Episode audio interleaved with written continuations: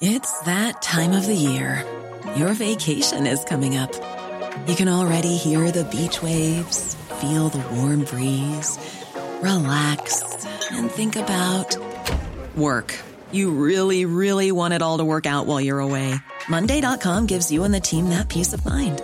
When all work is on one platform and everyone's in sync, things just flow wherever you are. Tap the banner to go to Monday.com.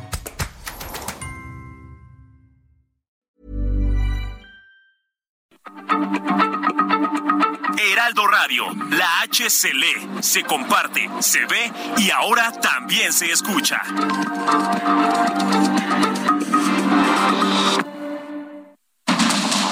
Inicia.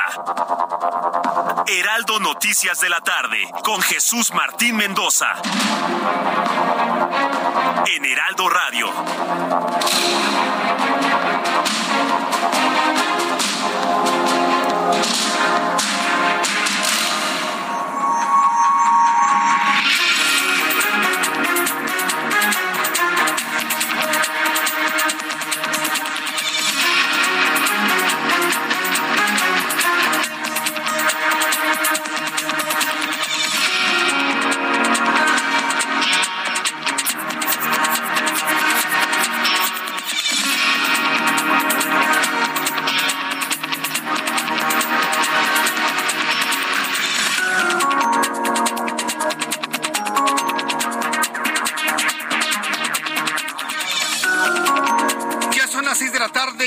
Minuto, hora del centro de la República Mexicana. Bienvenidos, muy buenas tardes. Iniciamos el Heraldo Radio, correspondiente este martes 4 de octubre del año 2022. Le doy la más cordial bienvenida a nombre de este gran equipo de profesionales de la información. Suban el volumen a su radio, que le tengo la información más importante hasta este momento primer lugar, le informo que este martes el Pleno del Senado de la República discute nuevamente la reforma que busca extender de 2024 a 2028 la presencia de las Fuerzas Armadas en tareas de seguridad pública. La reforma fue aprobada en la Cámara de Diputados con los votos de Morena aliados y prácticamente toda la bancada del PRI. Hay una operación política por parte del gobierno de López Obrador muy intensa. Adán Augusto López Hernández, secretario de Gobernación, está en el Senado negociando con cada senador de la República para que les aprueben pues ya la modificación al dictamen, muy distinto al que se había presentado. Ricardo Monreal presentó el día de ayer un dictamen en el cual el ejército mexicano permanecería en las calles de México, de todas las ciudades, eso sí, bajo la subordinación del poder civil solamente, simplemente reportando al, al, no al Ejecutivo, al Legislativo. Habría mecanismos de evaluación de sus acciones y todo estaría autorizado solamente por el legislativo en cuanto a sus acciones. Bueno, pues esto le gustó a algunos de la oposición, quienes han asegurado que van a votar a favor. Le voy a tener todos los detalles de esto, lo que ya finalmente se encamina a hacer una aprobación de este dictamen, pero modificado. El ejército no estaría libre, simple y sencillamente estaría subordinado al poder civil del legislativo. En otras noticias informo que el organismo de cuenca de aguas del Valle de México de la Conagua informó que el sistema Cutzamala que abastece a parte de la Ciudad de México y el Estado de México se encuentra en su menor nivel de los últimos 25 años. Imagínense de lo que estoy hablando y eso que ha llovido en serio. Hoy supuestamente, hoy 4 de octubre deberían acabarse las lluvias con el cordonazo de San Francisco, pero no se visualiza ningún tipo de lluvia fuerte en las próximas horas. Tradicionalmente y en los relojes de los campesinos y de nuestros abuelos, hoy se cerraba la temporada de lluvias, pero parece que eso no va a ocurrir al menos en las próximas horas. El grupo Guacamaya reveló que el ejército mexicano planea una nueva aerolínea compuesta por 10 aviones, incluido el avión presidencial, información que el propio presidente mexicano dijo que es cierto. Por segundo día consecutivo, el presidente mexicano confirma que todas las revelaciones que se conocen de los documentos obtenidos a través del hackeo, desde mi punto de vista a través de la filtración, pero bueno, a través de esta hackeo o filtración como haya sido, son verdaderos. Es decir, una vez más el presidente mexicano ha dado por buenos los datos que estamos conociendo del contenido de esos documentos que han sido extraídos de las bases de datos del ejército mexicano. Agregó que la aerolínea de bandera que planea hacer el ejército mexicano estaría bajo la administración de la misma empresa que va a administrar, dice, el tren Maya. El abogado Jesús Hernández Alcocer, una noticia verdaderamente sorprendente, algo que muchos en las redes sociales se niegan a creer. El hombre acusado, abogado, ¿se acuerda? Acusado de feminicidio, el tipo que baleó a su propia esposa, una niña de 21 años, digo, para él, que tenía 80, 80 años de edad, una niña de 21 años la baleó adentro del restaurante Suntory en la colonia del Valle, pues resulta que amaneció muerto. Y evidentemente en las redes sociales hay una gran incredulidad del hecho. Sin embargo, hoy se informa que Jesús Hernández Alcocer está muerto amaneció muerto en el reclusorio preventivo norte, dicen que por complicaciones de salud. Esto lo dio a conocer la Secretaría de Seguridad Ciudadana de la Ciudad de México, un hombre que hacía maratones, un hombre que era saludable, digo, tenía 79 años, 80, sí, sí, sí, era un hombre mayor pero un hombre completamente saludable. Si algo hacía Jesús Hernández Alcocer era cuidar su figura y su salud por un asunto de autoestima, precisamente para tener mujeres de 20, 21, 25 años. Eso es lo que hacía. Y resulta que se murió de la noche a la mañana. Bueno, pues en las redes sociales el asunto no se cree. La información que tenemos confirmada oficial es que sí se murió, falleció en medio del proceso que se, le seguía por feminicidio. Y le informan que este martes el actor mexicano Pablo Lille fue declarado culpable de homicidio involuntario por golpear y provocar la muerte a un hombre de nacionalidad cubana en Miami en el año de 2019. La entrega del reporte de la presentencia será entre los días 26 y 28 de octubre próximo. Compañeros reporteros urbanos, periodistas especializados en información de ciudad. Entramos en comunicación con mi compañero Javier Ruiz. ¿En dónde te ubicamos a esta hora de la tarde, Javier? Muy buenas tardes. Excelente tarde, Jesús Martín. En la zona centro, Jesús Martín, y cayó una ligera llovizna. Afortunadamente ya ha dejado de llover. Únicamente pues sí manejar con bastante precaución porque tenemos pavimento mojado, en específico sobre la avenida Doctor Río de la Loza y su continuación la avenida Fray Servando Teresa de Mier. El avance ya es lento una vez que se deja atrás la zona de la colonia de los doctores, la avenida Bucareli, y esto en dirección hacia el eje central Lázaro Cárdenas, bien para continuar al mercado de Sonora. El eje central Lázaro Cárdenas, de momento también ya con asentamientos a partir del eje 3 Sur, y para quien desea llegar principalmente hacia la zona del Palacio de Bellas Artes. En este punto tenemos constante cruce de peatones. Será cuestión de superar la avenida Hidalgo para que el avance mejore en dirección hacia el eje 1 norte o bien para continuar al circuito interior. De momento, Jesús Martín, es el reporte que tenemos. Muchas gracias por la información, Javier Ruiz. Estamos atentos, hasta luego. Hasta luego, que te vaya muy bien, mi compañero Javier Ruiz, en este punto del Valle de México. Saludo a Mario Miranda en otro punto del Valle de México. Adelante, Mario, gusto en saludarte. ¿Qué tal, Jesús Martín? Buenas tardes. Y te comento que hay fuerte movilización policíaca en la zona de Polanco, en primera sección de Polanco, exactamente en la calle de López de la Vega y Homero. Y es que en este punto se registró pues, el incidente de una persona baleada. Fueron lo que reportaron. Al momento de llegar al lugar, había un hombre arriba de una ambulancia que estaba siendo atendido por presuntamente había sido herida de bala. Lo que nos han podido comentar los policías están muy herméticos, no quiero comentar, solamente lo que pudimos averiguar es que la persona lesionada se trata de un presunto delincuente que intentó asaltar a una persona que viajaba en un automóvil y los escoltas que viajaban en un jeep le dispararon a esta persona. También están informando que al parecer hay otro lesionado en otra ubicación aquí hacia las lomas que escapó a bordo de una motocicleta Jesús Martín. Hasta el momento, bastantes elementos de la Secretaría de Seguridad Ciudadana aquí en Polanco, quienes están pues, revisando las cámaras de aquí de la zona para ver qué es lo que sucedió Jesús Martín. Bien, bueno, pues estaremos muy atentos de lo que ocurre, Mario. Muchas gracias por la información. Seguimos teniendo Jesús Martín. Buenas tardes. Hasta luego, muy buenas tardes. Son las seis de la tarde con nueve minutos hora del centro de la República Mexicana y escuche usted el Heraldo Radio. El amor inspira nuestras acciones por México.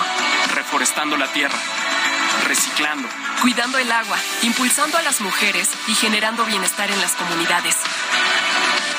Juntos somos Coca-Cola y contigo el amor multiplica.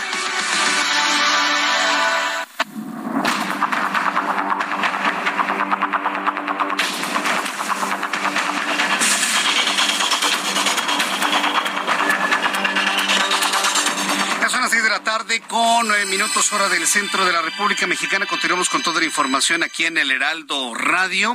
Y bueno, vamos a revisar las condiciones meteorológicas para las próximas horas. Ya le adelantaba, ya le adelantaba que a estas horas debería estar cayendo un aguacero inmisericorde en todo el país conocido tradicionalmente por nuestros abuelos, nuestros padres y abuelos, como el cordonazo de San Francisco. Hoy cuatro hoy 4 de octubre, es día de San Francisco de Asís.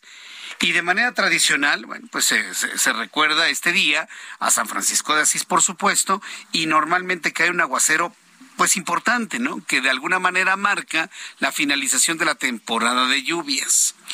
Como los patrones de lluvias han cambiado tanto en, el mundo, pues yo no le puedo garantizar que hoy caiga un aguacero de esa naturaleza.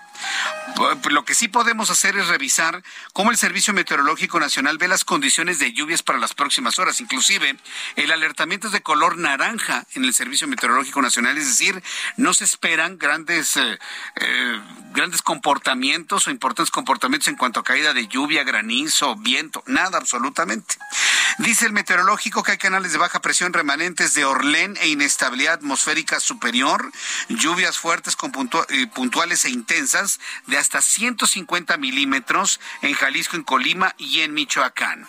En el resumen meteorológico más importante dado a conocer hace unas horas, se informa que un canal de baja presión sobre la mesa del norte y occidente del país está en interacción con la humedad remanente de Orlén.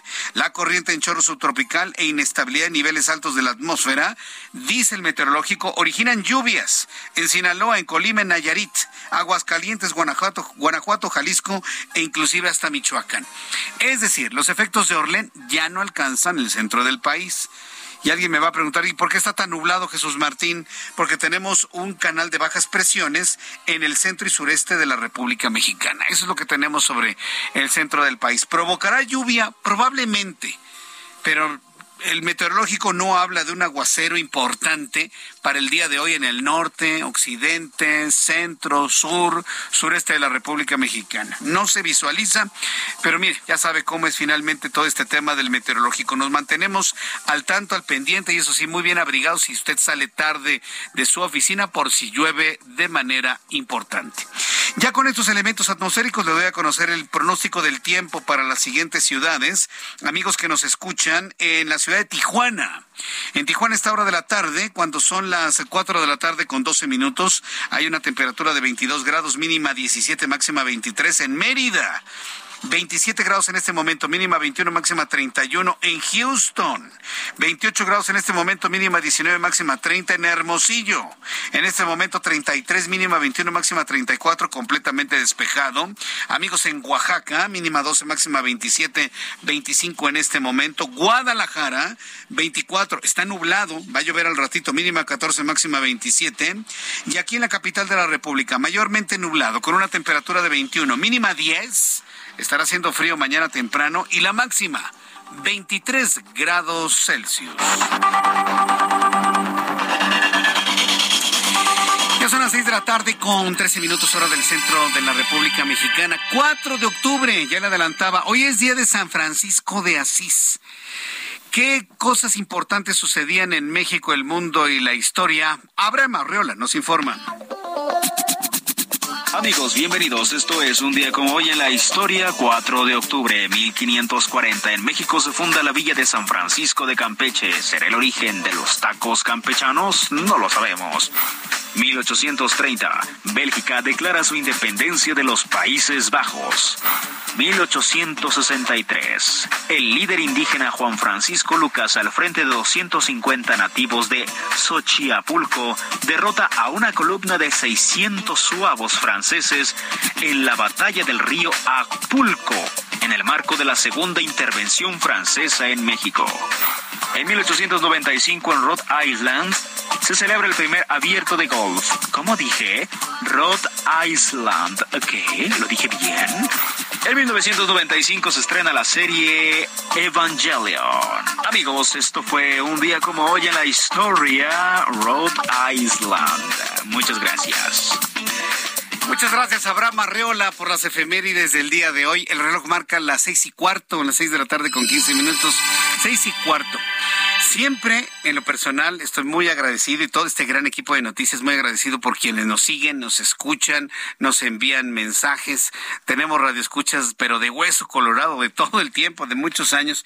Quiero enviar un caluroso saludo a dos personas que todos los días escuchan el programa, ya sea en el automóvil, ya sea en su casa, ya sea en el trabajo, y me han enviado a través de de buenos amigos de este programa mensajes de que les guste el programa, cosa que yo agradezco infinitamente. Quiero enviar un caluroso saludo a Geomara Fernández. Estimada Geomara, muchísimas gracias por estar siempre muy pendiente y a su hija, Regina Fernández. Estimada Regina, yo sé que estás chiquita, pero que te gusta escuchar el programa, cosa que yo te agradezco infinitamente siempre.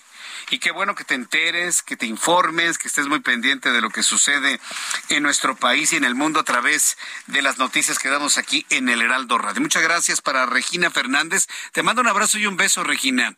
Y para Geomara Fernández, muy, muy agradecido por tus comentarios, opiniones hacia mi trabajo, el trabajo de todos aquí en el Heraldo y por supuesto de este programa de noticias. Muchísimas gracias, Geomara y Regina por estarnos escuchando a esta hora de la tarde. Bien, vamos a revisar las noticias importantes del día de hoy. ¿Qué va a pasar con el dictamen para la presencia del ejército mexicano hasta el año 2028?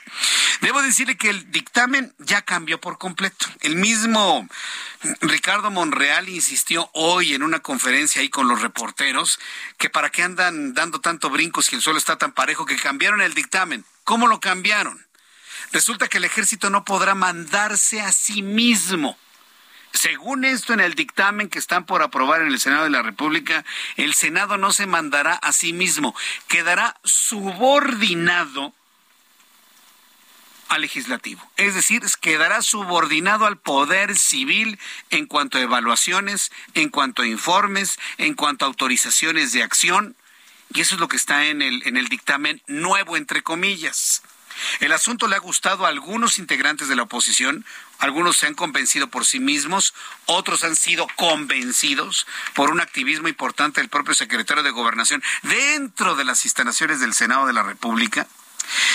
Vamos con mi compañero Misael Zavala. Él se encuentra precisamente en el Senado de la República y nos informará que entre descalificaciones, confrontaciones y acusaciones, el Pleno del Senado debate en este momento la permanencia del ejército en las calles. Adelante, Misael. Gusto en saludarte. Bienvenido. Muy buenas tardes. Jesús Martín, muy buenas tardes. Buenas tardes al auditorio. Efectivamente, pues en punto de las 13.15 horas arrancó este debate intenso en el Pleno del Senado de la República, donde, como bien lo comentas, pues se analiza y se va a votar ya en unos cuantos minutos la eh, permanencia y la prórroga, la permanencia de las Fuerzas Armadas en tareas de seguridad hasta el 2028. En ese momento, al inicio de este debate, pues quien prendió los ánimos fue eh, la senadora panista Lili Telles, quien prácticamente llamó perros a los partidos de eh, Morena y sus aliados. Pero ¿qué te parece si vamos a escuchar cómo lo dijo Lili Telles? Senador Napoleón Gómez Urrutia, como todas las otras hienas de este lado, iban a salir a decir que antes había acuerdos con el crimen organizado. Precisamente votamos por López Obrador para que se acabaran los acuerdos con el crimen organizado y en lugar. Yo no soy llena, respétame. Soy la buena, soy mujer como tú. Les pido, les pido que guarden la compostura. No soy corrupta. Senadora, senadoras. Lo eres, encubres al crimen organizado. Senadoras. Están encubriendo al crimen organizado. Están encubriendo al crimen organizado. Es un estado narcomilitar el que van a hacer. Te quiero mucho. Fue precisamente la senadora Lucía Trasviña de Morena quien encaró a Lili Telles, esto debido a que el Partido Acción Nacional anunció su voto en contra de esta reforma constitucional, debido a que pues, han, han informado que pues, no les parece que el, este nuevo dictamen sea, vaya a cambiar las cosas en materia de seguridad, ya que Acción Nacional está pidiendo una nueva estrategia de seguridad pública. En este sentido se pronunció el senador Damián Cepeda, que prácticamente dijo que lo que se está avalando en estos momentos es que eh, son las mentiras por parte de Morena y sus aliados. Pero ¿qué te parece si escuchamos a Damián Cepeda?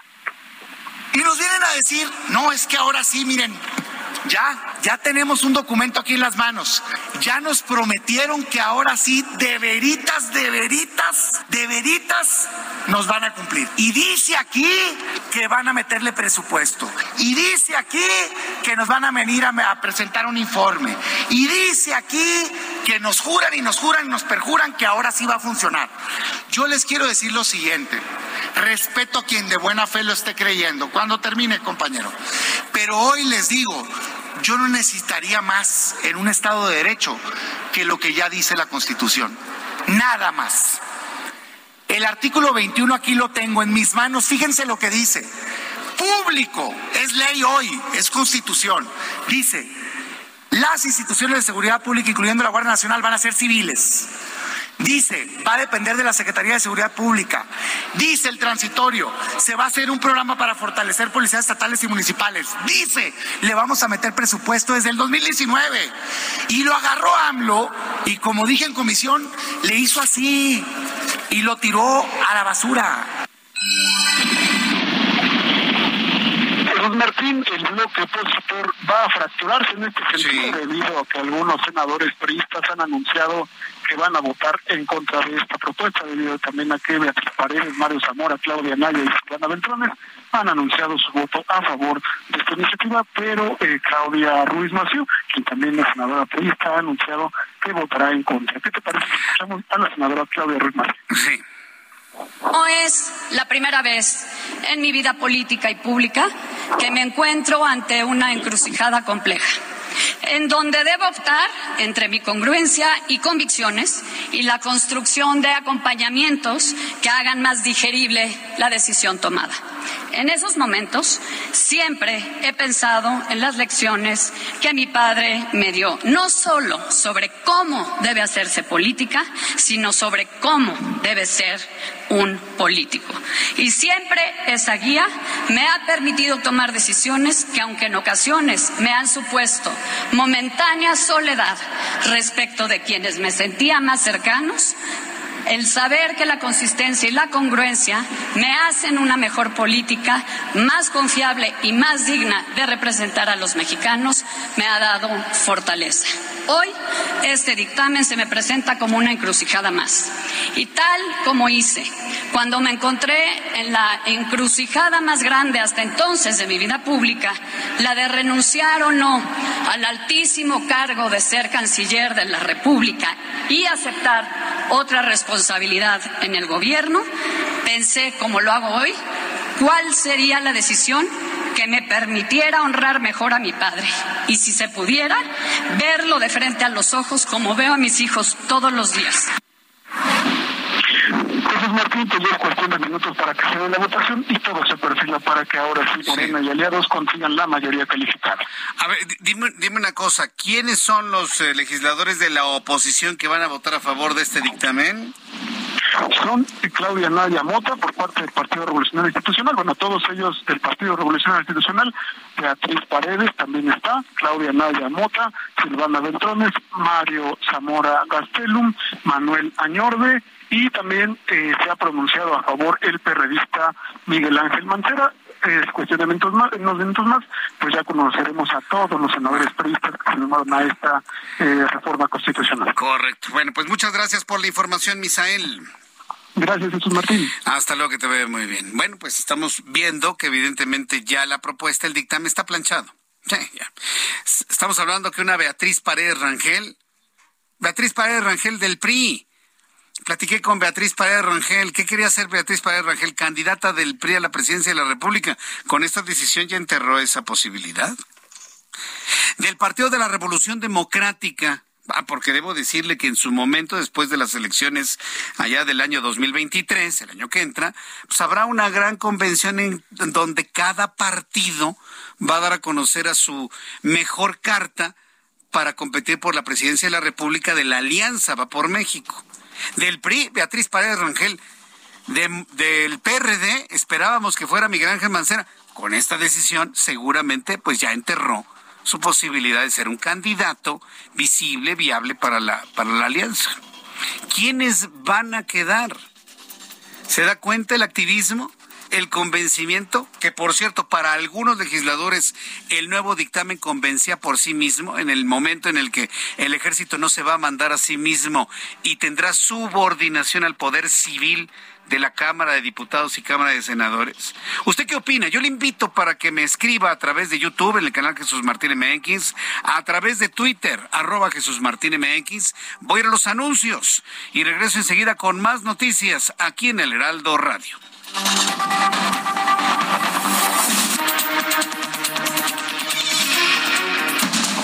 Escucha las noticias de la tarde con Jesús Martín Mendoza. Regresamos. Heraldo Radio, con la H que sí suena y ahora también se escucha.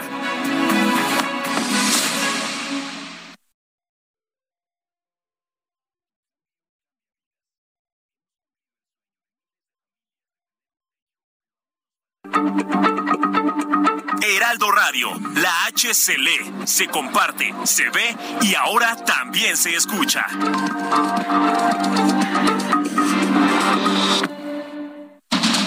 Continúa Heraldo Noticias de la tarde con Jesús Martín Mendoza.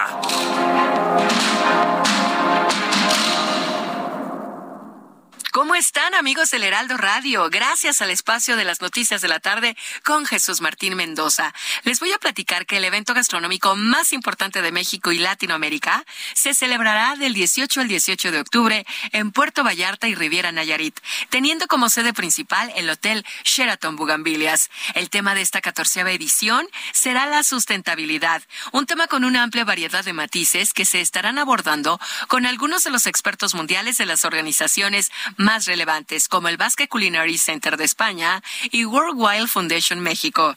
El cartel de chefs invitados lo encabeza la chef Dominique Ren, una de las únicas cinco mujeres en el mundo con tres estrellas Michelin y una auténtica influencer.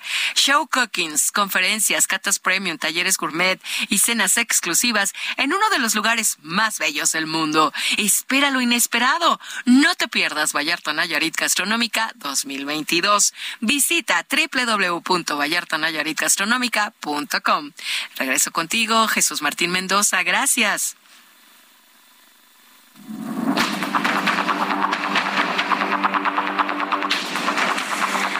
Son las seis de la tarde con 31 minutos, las seis de la tarde con 31 horas del centro de la República Mexicana. Agradezco mucho sus comentarios y opiniones que me están llegando a través de YouTube en el canal Jesús Martín MX. Muchas gracias a Marco Coello. Gracias a Elizabeth Aguirre Rodríguez también por tu comentario. También agradezco mucho su mensaje a Gabriel Ortiz.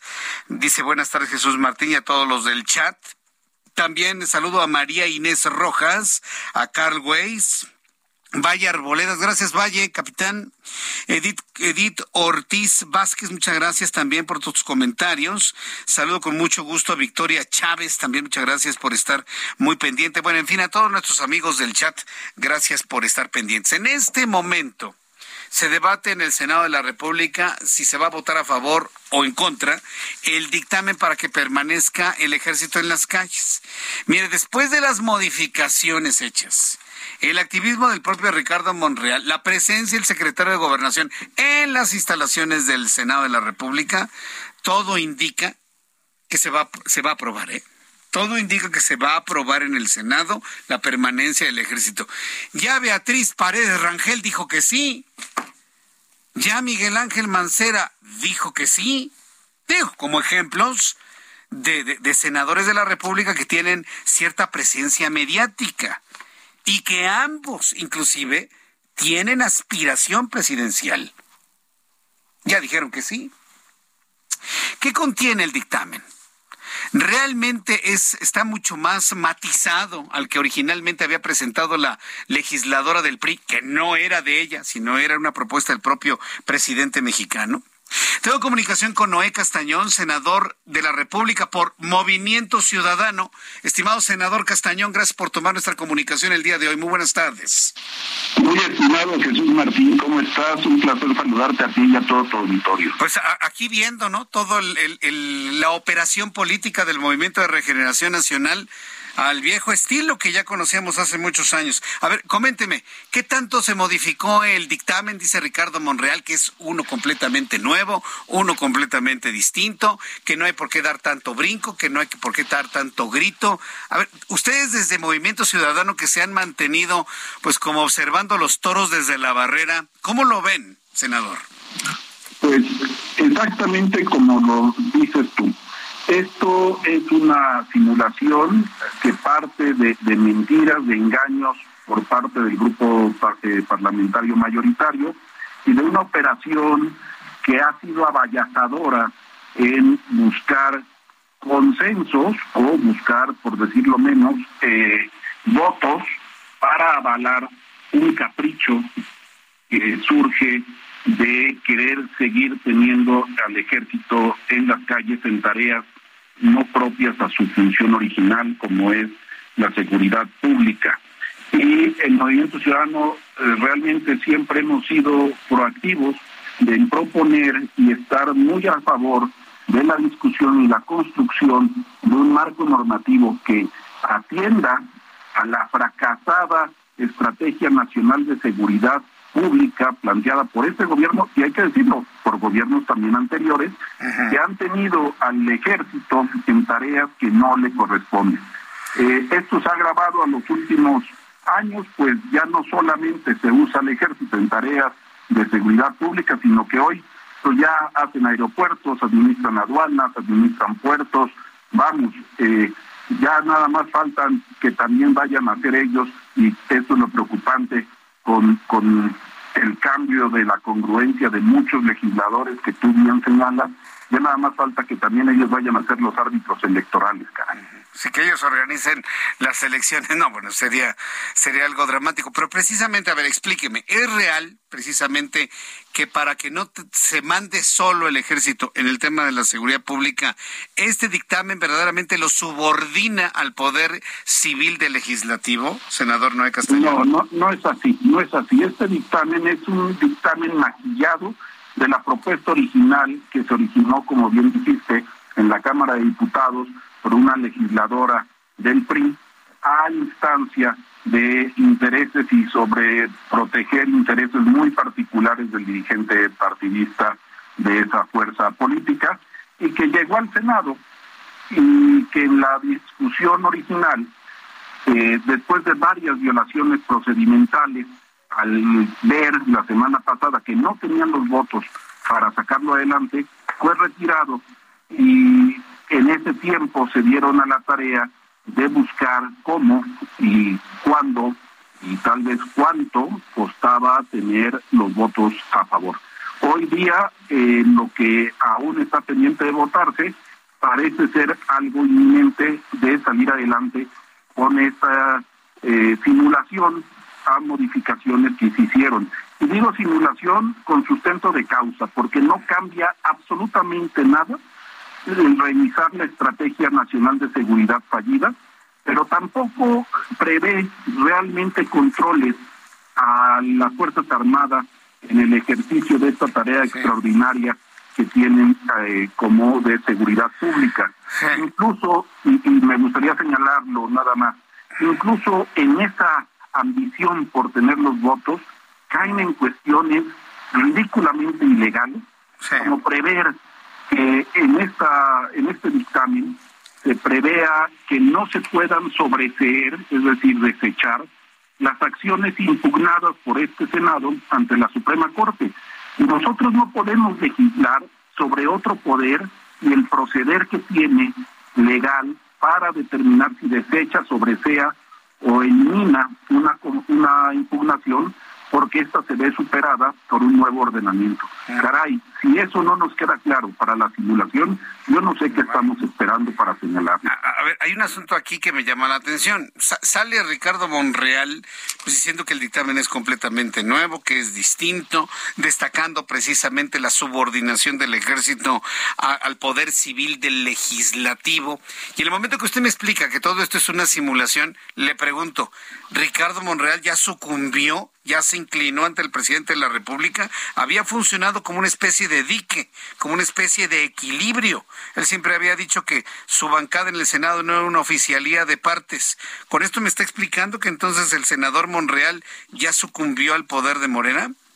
Yo veo, yo veo al senador Monreal en un último esfuerzo por tener una relevancia y, una representación dentro del grupo mayoritario que yo eh, no, no considero que ya tiene.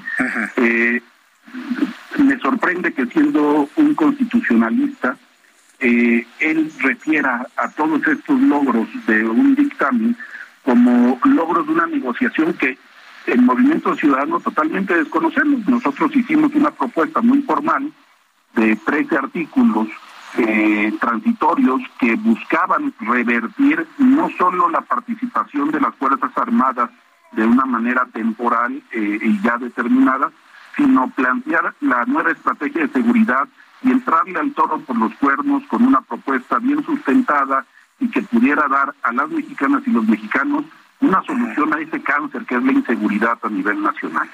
Eh, Ricardo Monreal hoy explica y quiere justificar cuestiones de un dictamen que ya estaban en la ley, que ya estaban desde la reforma de 2019 y que la Constitución prevé. Entonces yo no veo ninguna novedad, ninguna panacea en esta propuesta, simplemente veo una simulación y elevación a entrarle y corregir una estrategia fallida.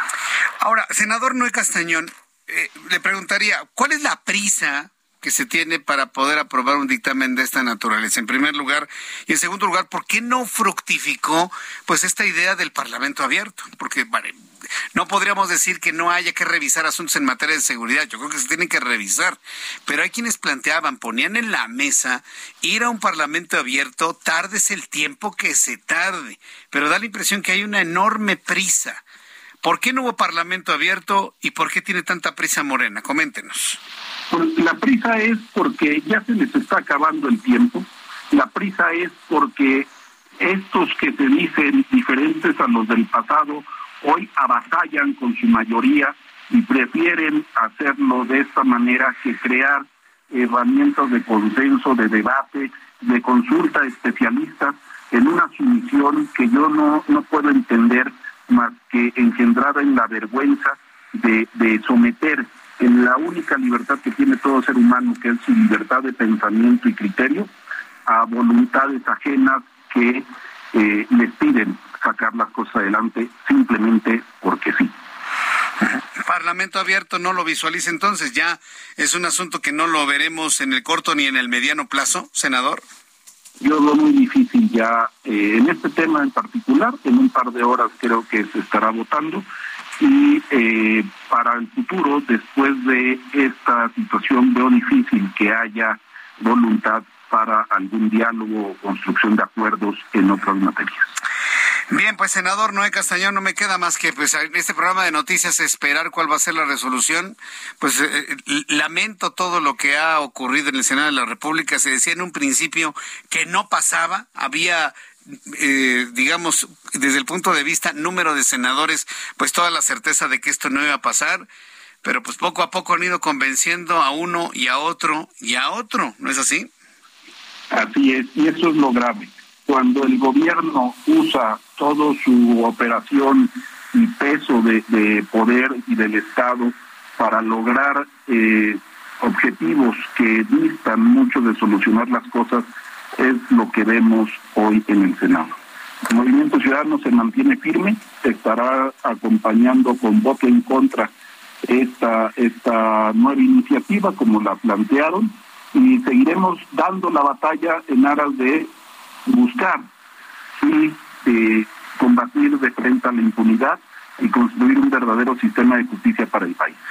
Bien, pues yo agradezco mucho estos minutos y, lamento mucho lo ocurrido en el Senado de la República, don Noé Castañón. Gracias, senador, por estos minutos y nos mantenemos al pendiente de lo que resulte en una hora, hora y media aproximadamente. Gracias, senador. Gracias, Jesús. Un saludo cordial a la UNTA. Hasta luego, que le vaya muy bien. Mire, si en el tema energético el Senado de la República, el Legislativo y la oposición se levantó con un gran triunfo, porque hoy no tenemos la pretendida reforma Bartlett el regalo que le quería hacer López Obrador a Bartlett para pagarle el que no haya permitido que Cuauhtémoc Cárdenas se haya erigido como presidente en 1988? Si no pasó finalmente esa ley, aquí estamos viendo una derrota total y absoluta de la oposición. Una oposición que miedosa ante la revelación de sus patrimonios deciden mejor aprobar un dictamen por encima de cualquier cálculo personal. Ah, sí, porque todos los senadores tienen un cálculo personal.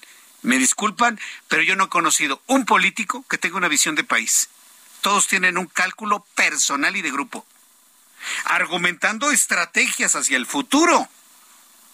Pero todos tienen un cálculo personal. Y en ese cálculo personal, la oposición sucumbe, se derrumba, se desmorona se descalifica, deja de operar, le deja el campo libre a López Obrador y a su partido para hacer y deshacer en este país. Y esa es la realidad. Y que no me vengan los líderes de los partidos hablando del país. No es cierto, porque a la hora de la hora lo que importa es el cálculo personal, el cálculo de grupo, el cálculo personalísimo, no el del país, no el del futuro. Y hoy lo estamos viendo en el Senado de la República. Que no me venga la, oposición ni sus líderes a hablar del país y del futuro, porque hoy tenían la prueba de demostrar que por encima de sus intereses y sus preocupaciones patrimoniales personales, se hubieran alzado con un voto libre a decir no a la militarización del país y no lo están haciendo. Prefieren callar, guardar, silenciar y no ir hacia adelante. Es una pena. A mí no me preocupa si López Obrador o Morena militarizan al país. Porque finalmente, ¿qué es lo que están haciendo ambos?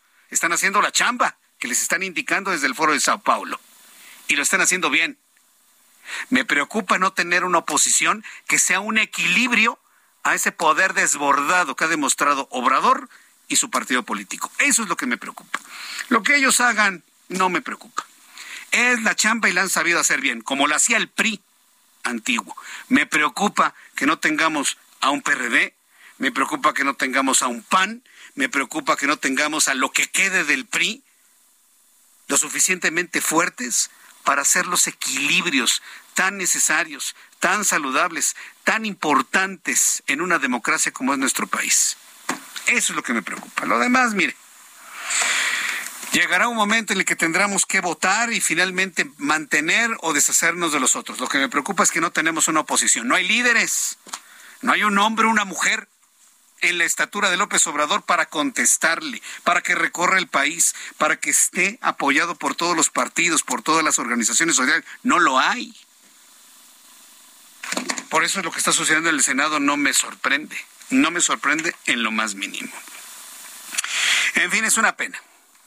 El ejército se va a quedar en las calles hasta el año 2028 y explicaciones del senador Noé Castañón. Todo esto es una gran simulación. Lo veremos en su momento. Yo le invito para que me dé su opinión a través de nuestras redes sociales, a través de Twitter, arroba Jesús Martín MX, a través de YouTube en el canal Jesús Martín MX, para que me diga usted qué opina de lo que acabo de decirle, de lo que nos dijo el senador Noé Castañón.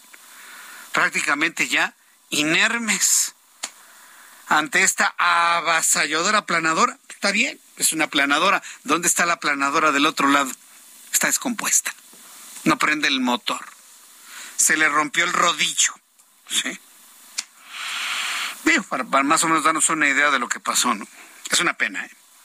Una verdadera pena. En otras noticias, le informo que la jefa de gobierno de la capital del país, Claudia Sheinbaum, reveló que el centro de espionaje que fue instalado en la calle de Manuel Márquez Sterling, en el centro histórico, fue utilizado para buscar predios y llevar a cabo despojos para desarrollos inmobiliarios. Esto lo reveló hoy la jefa de gobierno. Sigue la mata dando, ¿eh? Sobre el tema inmobiliario, precisamente.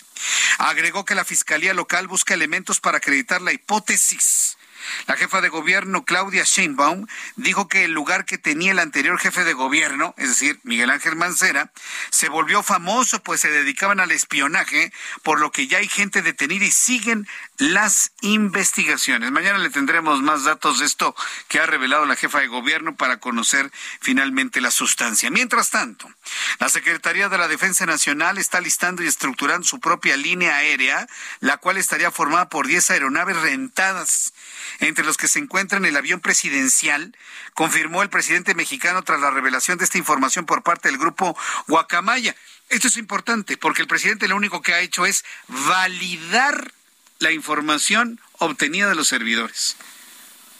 Si López Obrador le hiciera caso a sus asesores de no reconocer la velocidad de los datos dados a conocer, ya en este momento nadie creería en los datos de Guacamaya. Pero lo que ha hecho López Obrador es completamente lo contrario. Es decir, sí es cierto, es verdad, sí también están buscando ser una aerolínea. Es decir, la tercera entrega de información va a ser completamente verídica y no va a haber quien la dude. Aerolínea de bandera. ¿Buscará el ejército mexicano hacer una aerolínea de bandera? Esa es la pregunta. ¿Qué es una aerolínea de bandera? En México se creía que era mexicana de aviación. Hoy de facto lo hace Aeroméxico, pero en realidad era mexicana de aviación. ¿Qué es una aerolínea de bandera? Pues es como, por ejemplo, para Estados Unidos American Airlines, o como para Canadá Air Canada, o para España Iberia, para Italia Alitalia. Eh, para eh, Cuba, cubana de aviación, y así podemos ir visualizando eh, para Emiratos Árabes Unidos, Emirates. ¿Cuál es la aerolínea de bandera de México? No la hay. Y precisamente ante esa ausencia, evidentemente se anuncia un proyecto de este tamaño.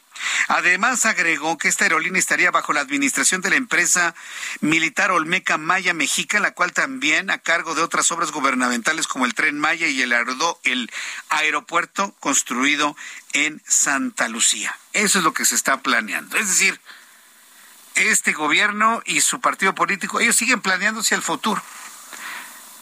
Y yo no veo a la oposición de una manera fuerte como para poder contestar todo esto que está sucediendo.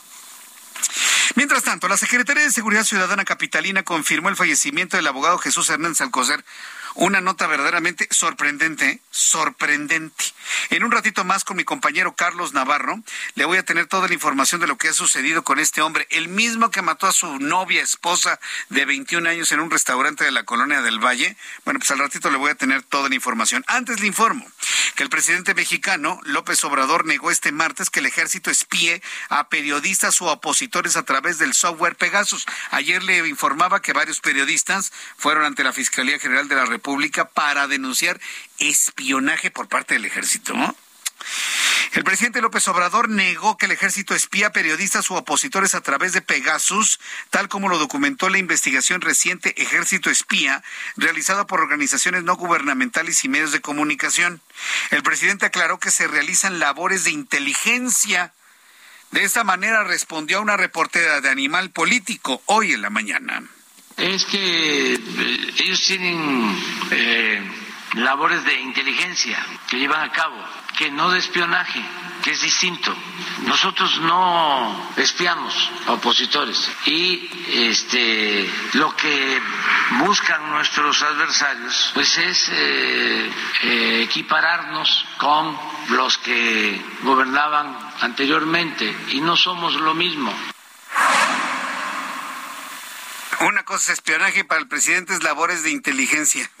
Ese pudo haber sido argumento de cualquier otro partido político en el pasado, sin duda alguna. Bueno, faltan en este momento siete minutos y medio para que sean las siete, hora del centro de la República Mexicana.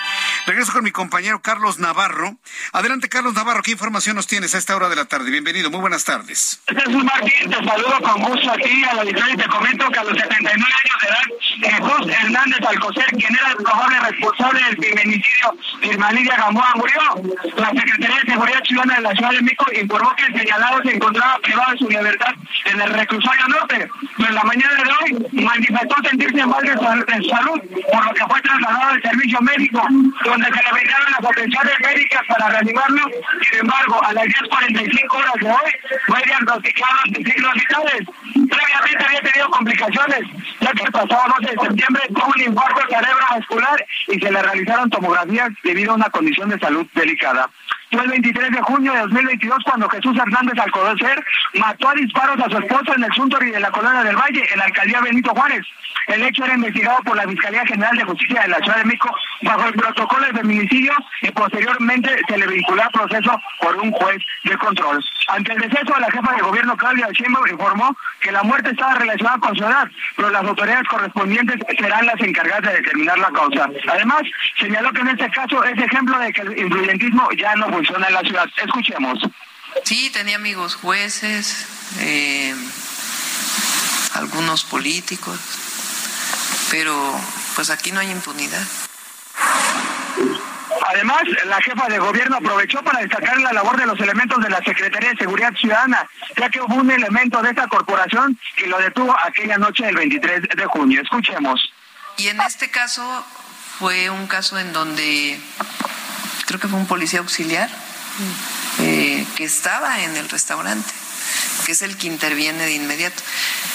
La historia de la policía, muchos policías de la ciudad, está llena de héroes y heroínas, realmente. Sí, adelante. Bueno, finalmente se cortó la comunicación, pero bueno, ahí está ya la información de mi compañero Carlos Navarro. Finalmente se ha confirmado la muerte de Jesús Hernández Alcocer, el abogado que mató a su esposa de 21 años. Increíble. Voy a los anuncios y regreso enseguida. Escucha las noticias de la tarde con Jesús Martín Mendoza. Regresamos.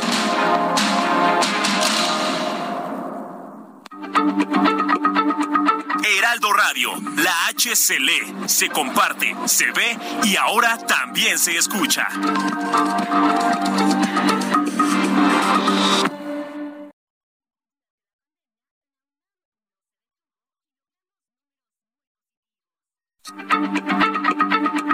Heraldo Radio, la H se lee, se comparte, se ve y ahora también se escucha.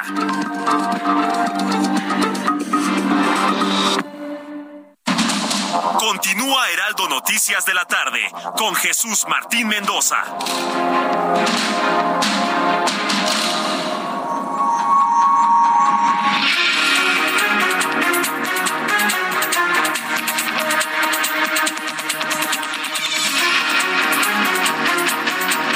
Ya son las 7 en punto, las 19 horas en punto, hora del centro de la República Mexicana. Escucha usted el Heraldo Radio, yo soy Jesús Martín Mendoza y le tengo toda la información. En resumen, a esta hora de la tarde. En primer lugar, le informo que la Secretaría de Seguridad Ciudadana de la Ciudad de México, la, Secretaría de Seguridad Ciudadana Capitalina, confirmó la muerte de Jesús Hernández Alcocer, el abogado de 80 años, quien mató a su esposa, una niña de 21 años, digo, para él era una niña, de 21 años, en el restaurante Suntory de la colonia del Valle. Hernández Alcocer se encontraba preso por ser el autor intelectual y material del feminicidio de la mujer que dicen era su esposa, se llamaba Irma Lidia, cantante de vernáculo. Los hechos ocurrieron el pasado 23 de junio de 2022 al interior, sí, al interior del famoso restaurante. El presidente mexicano Andrés Manuel López Obrador negó este martes que el ejército espía periodistas u opositores a través del software Pegasus. Aseguró que lo que hace el ejército no es espionaje, sino labores de inteligencia. Mientras tanto, en estos momentos en el Senado de la República se debate la permanencia o no del ejército mexicano en labores de seguridad pública hasta el año 2028. Hasta el momento el activismo del propio eh, del propio Movimiento de Regeneración Nacional, pues ya establecen la posibilidad de que este dictamen sea aprobado, ya que han logrado convencer, por ejemplo, a Beatriz Paredes Rangel del PRI, y a Miguel Ángel Mancera del PRD. Ambos votarán a favor del dictamen de la permanencia del ejército en las calles de nuestro país. El actor Pablo de Lille, Pablo Lille, fue encontrado culpable por el delito de homicidio involuntario en una corte de Miami en los Estados Unidos, luego de que hace tres años inició el juicio en su contra por asesinar tras un incidente automovilístico a un hombre. Desde el momento que fue vinculado por el delito permaneció en libertad bajo fianza y vigilancia electrónica, pero la, la presencia que podría alcanzar la presentencia que podría alcanzar es de un máximo de 50 años y un mínimo de 9 y se dará a conocer en la última semana de este mes. Podría quedarse el resto de su vida en la cárcel. También le informa en este resumen de noticias que la mujer que presentaba heridas de bale que se encontraba a bordo de un vehículo que fue perseguido por elementos de la policía en Colima dio a luz a un bebé de ocho meses de gestación, el cual, al igual que su madre, fue reportado como grave. Por el momento, las autoridades no han detenido ninguna persona por su responsabilidad en este ataque armado. Muchas cosas suceden en nuestro país y las mujeres siguen desaparecidas. Hasta el momento sigue siendo un gran misterio el paradero de Teresa de Jesús Saavedra, la mujer de 24 años que desapareció el pasado 16 de septiembre en el municipio de Huehuetoca, en el Estado de México. La joven mujer es madre de dos niños. Habría salido el pasado 16 de septiembre a comprar alimentos y desde entonces no se conoce su paradero. Familiares y amigos bloquearon eh, la autopista Arco Sur para exigir la aparición de la mujer. La fiscalía se niega a dar todo tipo de información y el asunto parece haber quedado en el olvido. Estaremos informándole a través del Heraldo Radio sobre las investigaciones que obran en torno a esta mujer desaparecida. En entrevista con este espacio de noticias, Noé Castañón, senador por el Movimiento Ciudadano, aseguró que el nuevo dictamen para continuar teniendo al ejército en tareas de seguridad pública es una simulación, porque no existe ninguna novedad que permita corregir la estrategia fallida de seguridad de la actual administración, indicó el legislador. Agregó que solo falta que las Fuerzas Armadas también sean los árbitros electorales, porque sería la única función que les faltaría ejercer, que ellos organicen las elecciones en México. Entonces yo no veo ninguna novedad, ninguna panacea en esta propuesta, simplemente veo una simulación y evasión a entrarle y corregir una estrategia fallida. Atienda a la fracasada Estrategia Nacional de Seguridad Pública planteada por este gobierno años, pues ya no solamente se usa el ejército en tareas de seguridad pública, sino que hoy ya hacen aeropuertos, administran aduanas, administran puertos, vamos, eh, ya nada más faltan que también vayan a hacer ellos y eso es lo preocupante con, con el cambio de la congruencia de muchos legisladores, ya nada más falta que también ellos vayan a ser los árbitros electorales. Resumen de noticias que tras dos años de suspensión por la pandemia, la Secretaría de Movilidad invita a la ciudadanía a participar en el paseo nocturno de 20 kilómetros en bicicletas con motivo del Día de los Muertos, que se realizará el sábado 29 de octubre de, este año 2022, de las 7 de la noche a las 11 de la noche. Los asistentes podrán hacer el recorrido en bicicleta, patines, patineta, a pie. Ah, pero ni se le ocurre usar auto. No sé usted, Fifi. Usted agarre su bicicleta, su patín, su Dodge, es decir, su Dodge, ya sabe lo que son su Dodge, y con eso pues podrá participar en este evento del próximo 29 de octubre en la capital del país. Omar García Harfuch, secretario de Seguridad de la Ciudad de México, informó que se concluyó con la inspección en el centro comercial Perisur sin encontrar ningún artefacto explosivo esta tarde. Vaya movilización en Perisur ahí en Insurgente Sur y Periférico. Todos los asistentes fueron evacuados de restaurantes, de tiendas, de toda la tienda. Hubo una amenaza de la explosión de una bomba.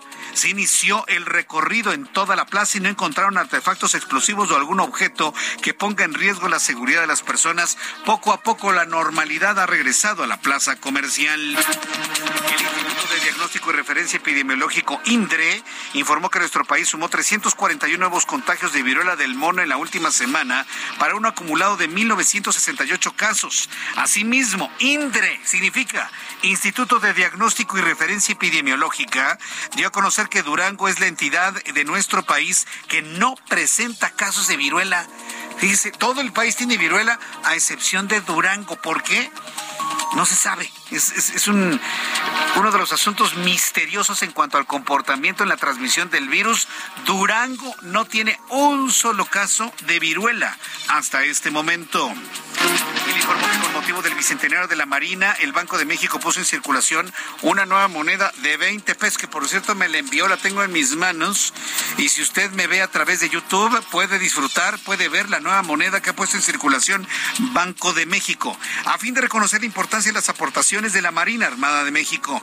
La moneda que está en circulación a partir de hoy fue acuñada por la Casa de Moneda de México y con forma dodecagonal, con diámetro de 30 milímetros, peso de 12.67 gramos, estriado continuo, aleación alpaca plateada y anillo, anillo perímetro de bronce, aluminio, pues es una bella pieza, no para la colección, sino para la circulación. Es una moneda legal, de circulación legal nadie le puede negar el recibirle una moneda como la que le estoy presentando a través de nuestra plataforma de YouTube en el canal Jesús Martín MX. Informa en este resumen que el Poder Judicial de la Ciudad de México inauguró 10 tribunales para hacer cumplir los principios procesales como intermediario, brindando seguridad y certeza en la importación de justicia en temas laborales. El magistrado Rafael Guerra informó que nueve de estos tribunales serán para atender y resolver conflictos individuales y uno más para conflictos colectivos. Más de este resumen de noticias. Quiero informar que el ejército de Corea del Sur, en coordinación con las fuerzas de Estados Unidos, recuerde que Corea del Sur es aliada de los Estados Unidos, lanzaron cuatro misiles desde aviones tipo caza contra el mar de Japón como respuesta a los ejercicios militares de Kim Jong-un en Corea del Norte. ¿Qué está haciendo Kim Jong-un? Pero peor aún, ¿qué está haciendo Joe Biden? En lugar de que llame a parar las acciones, lo que hace es responderlo. ¿Quiere guerra Joe Biden? Y esto lo comentamos a nuestros amigos que nos escuchan a través de las emisoras de Now Media, Now Media Radio en los Estados Unidos. Una acción bélica de Corea del Norte es respondida por otra acción bélica entre Corea del Sur y los Estados Unidos. ¿Qué es lo que buscan? Provocar. Mientras tanto, la política de cero COVID implementada en China estaría escalando en su implementación.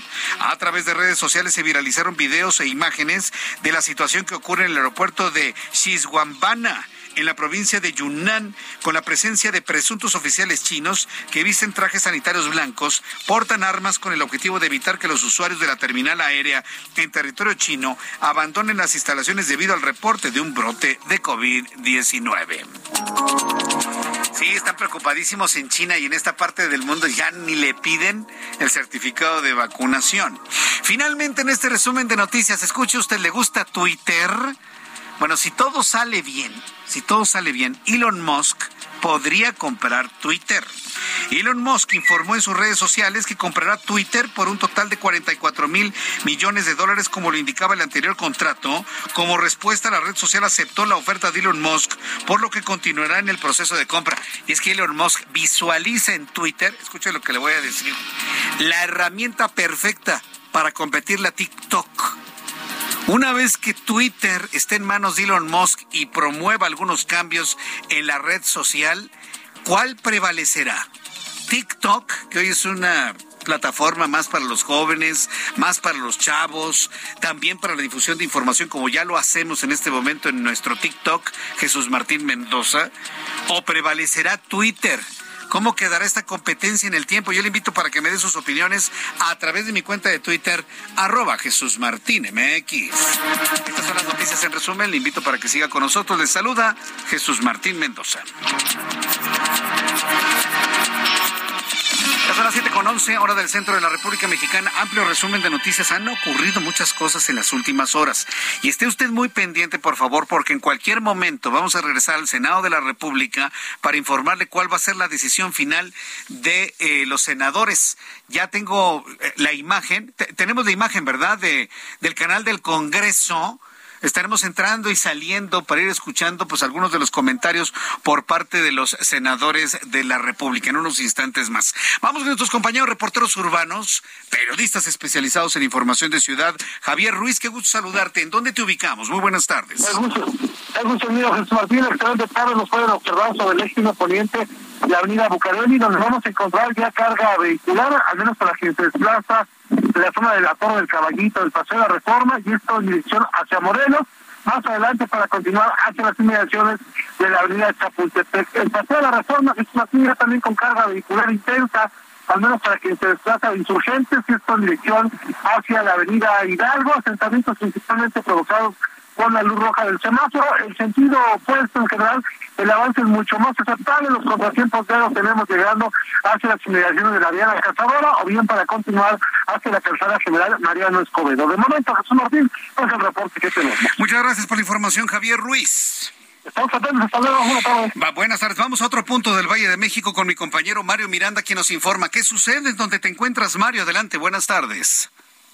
¿Qué tal, Jesús Martín? Buenas tardes. Pues continuamos en Polanco, donde un presunto asaltante fue lesionado por disparos de arma de fuego. Las primeras versiones indican que un transeúnte caminaba por la calle López de la Vega en Polanco cuando es abordado por un sujeto que no intenta despojar de sus pertenencias. En eso, dos hombres que aparentemente militares viajaban a bordo de una camioneta se percatan de lo sucedido y le disparan en al menos tres ocasiones al presunto asaltante. Los militares escapan del lugar a bordo de una camioneta y se resguardan en las instalaciones del campo militar número uno, ubicado en Periférico y Batalla de Celaya.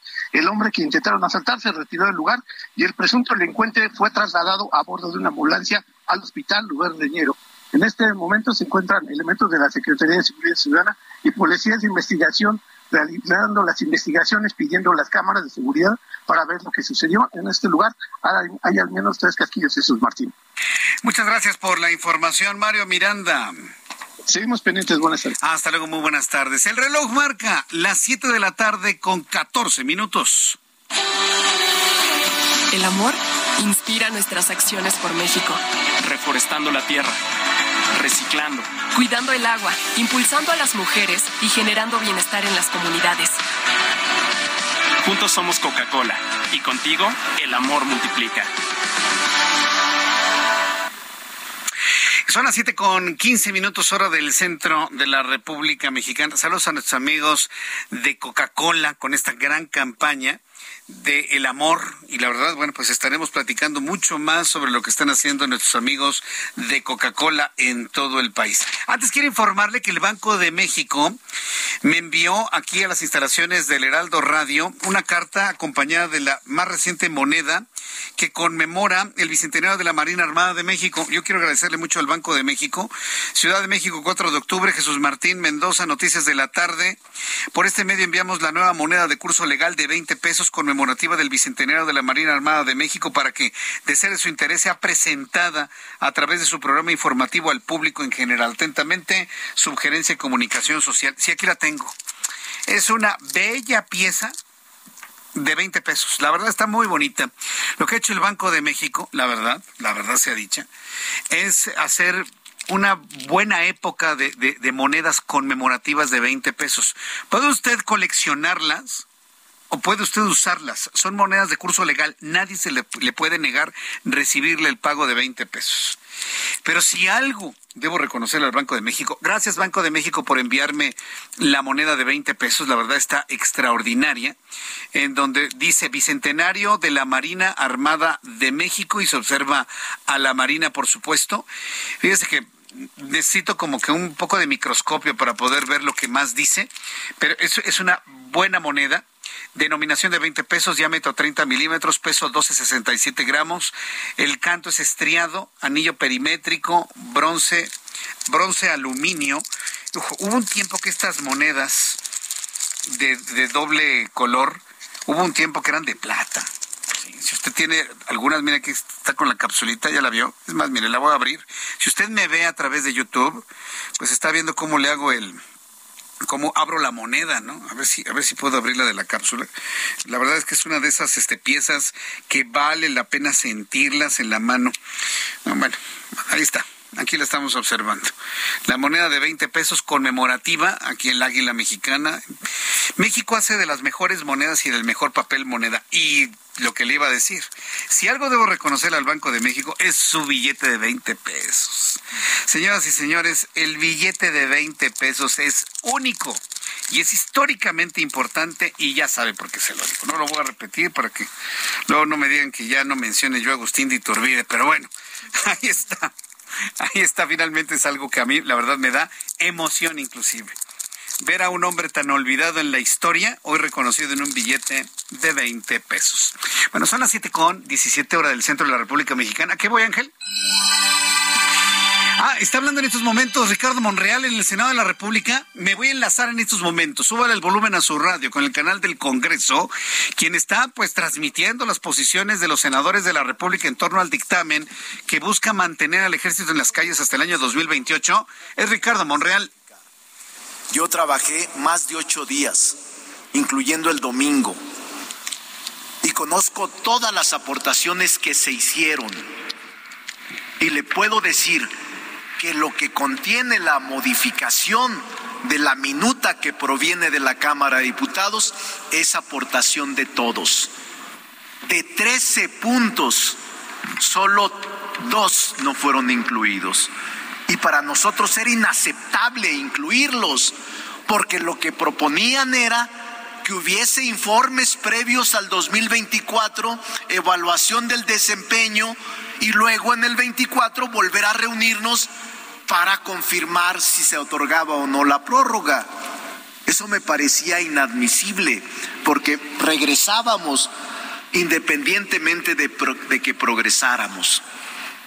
No le gustó la expresión rancia, digamos inadecuada, porque el no reconocer que se plasman mecanismos parlamentarios de control y disminuir o minimizar lo que estamos haciendo, eso es lo que no le acepto, no le admito. En esta Cámara se toman decisiones por mayoría o por mayoría constitucional y son válidos, aunque respetemos las minorías, pero se toman decisiones por mayoría. Si se trata de reformas constitucionales, serán mayorías calificadas. Por eso creo que no caigamos en ese falso debate.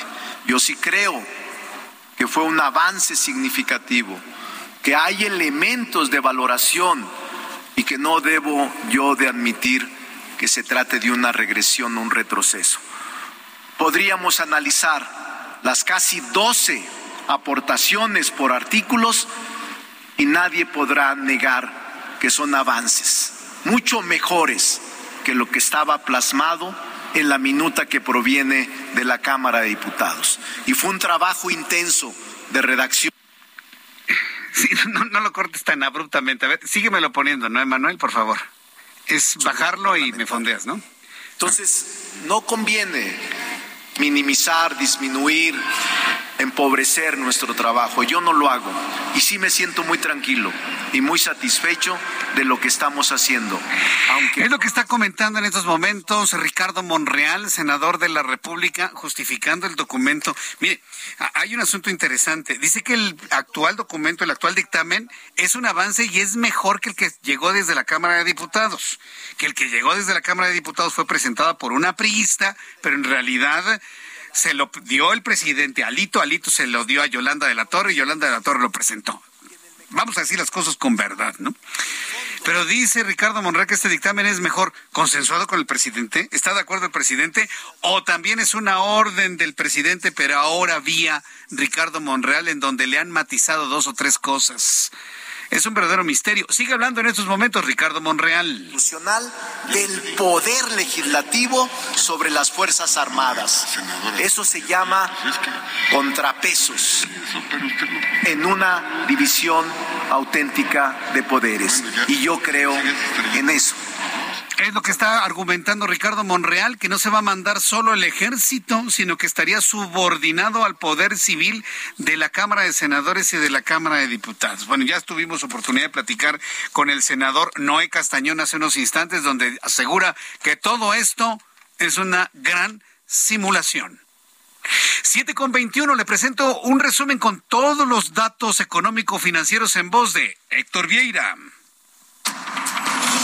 La Bolsa Mexicana de Valores cerró la sesión de este martes con una ganancia del 1.36%, al avanzar 616.83 puntos, con lo que el índice de precios y cotizaciones, su principal indicador, llegó a 46.046.58 unidades, con lo que registra avances en las dos jornadas en lo que va del mes. En Estados Unidos, Wall Street cerró con balance positivo ya que el Dow Jones avanzó 825.48 puntos para llegar a 30.316.32 unidades. El Standard Poor's sumó 112.50 puntos, con lo que se ubicó en 3.790.93 unidades. Y el Nasdaq ganó 360.97 puntos, que lo colocó en 11.176.41 unidades.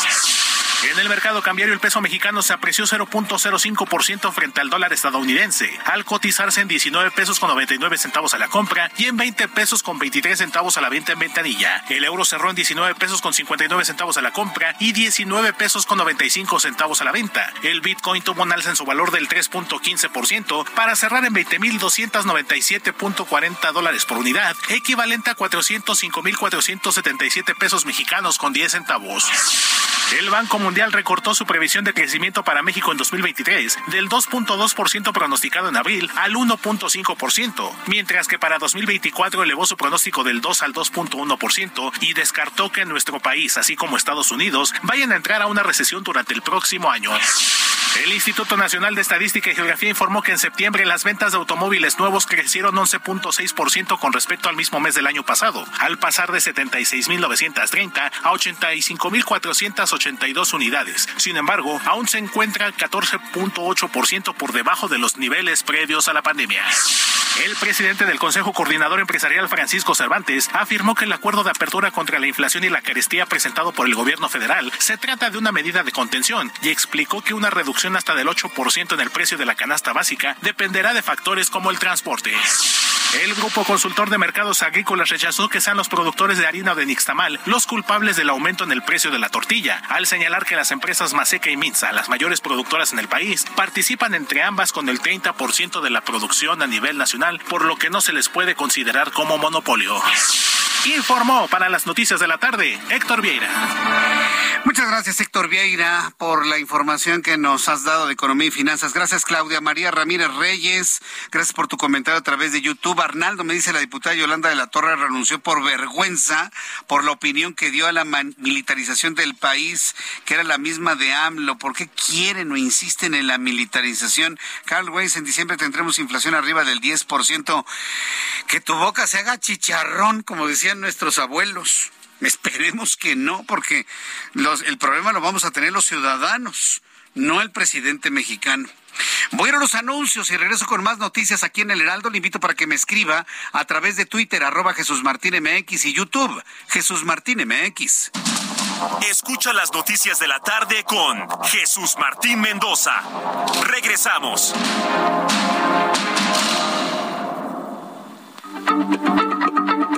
Heraldo Radio, la H se lee, se comparte, se ve y ahora también se escucha.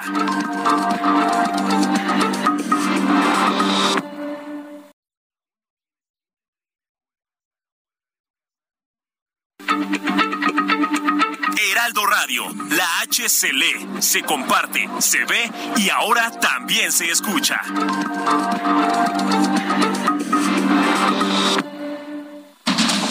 Continúa Heraldo Noticias de la tarde con Jesús Martín Mendoza.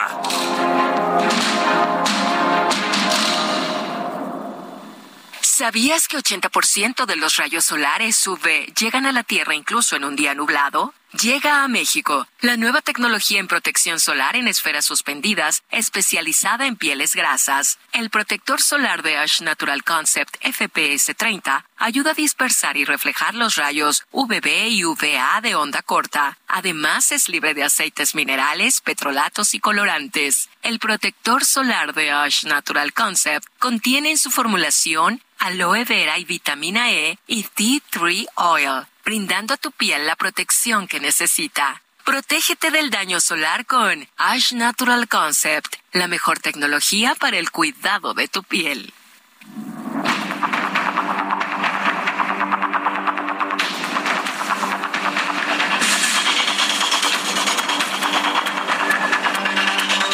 Ya son las 7 con 31, las 19 horas con 31 minutos, hora del centro de la República Mexicana. Muchas frases del presidente mexicano quedarán enmarcadas en la historia.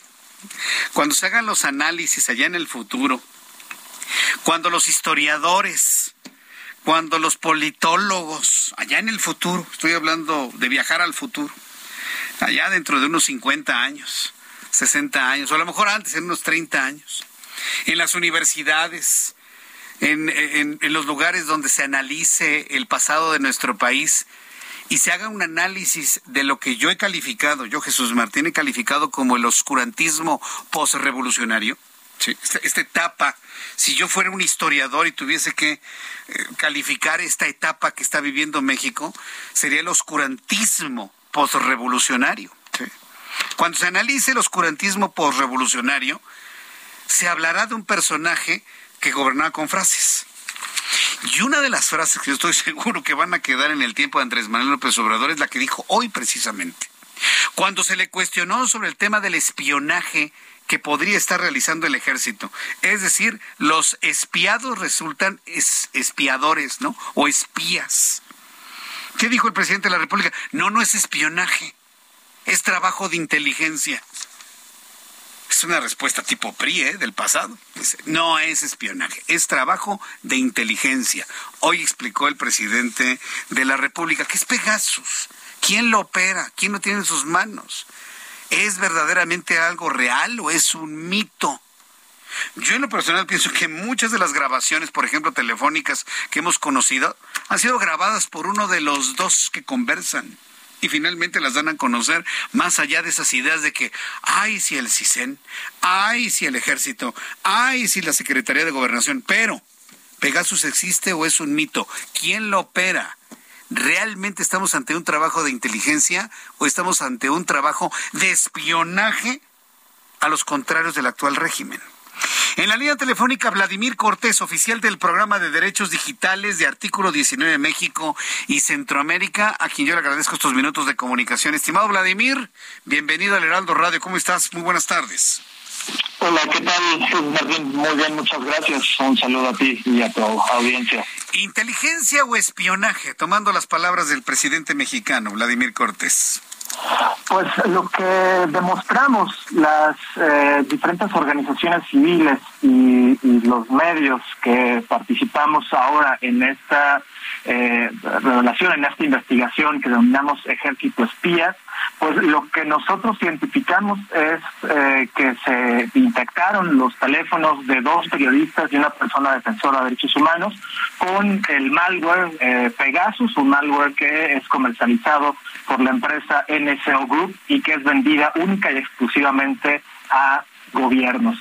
Así es que es preocupante que el presidente esté legitimando estas labores que llama, entre comillas, eh, de inteligencia del ejército, cuando, y aquí también hay que recalcar mucho, ¿no? carecen de facultades legales para realizar dichas tareas. Por lo tanto, pues eh, desde la perspectiva y desde lo que nosotros hemos documentado, pues se trata efectivamente de un ejército que está espiando, no para combatir el crimen organizado ni algunas otras cuestiones relativas a la seguridad, sino a quienes están haciendo labores de investigación y a quienes están también promoviendo y defendiendo los derechos humanos.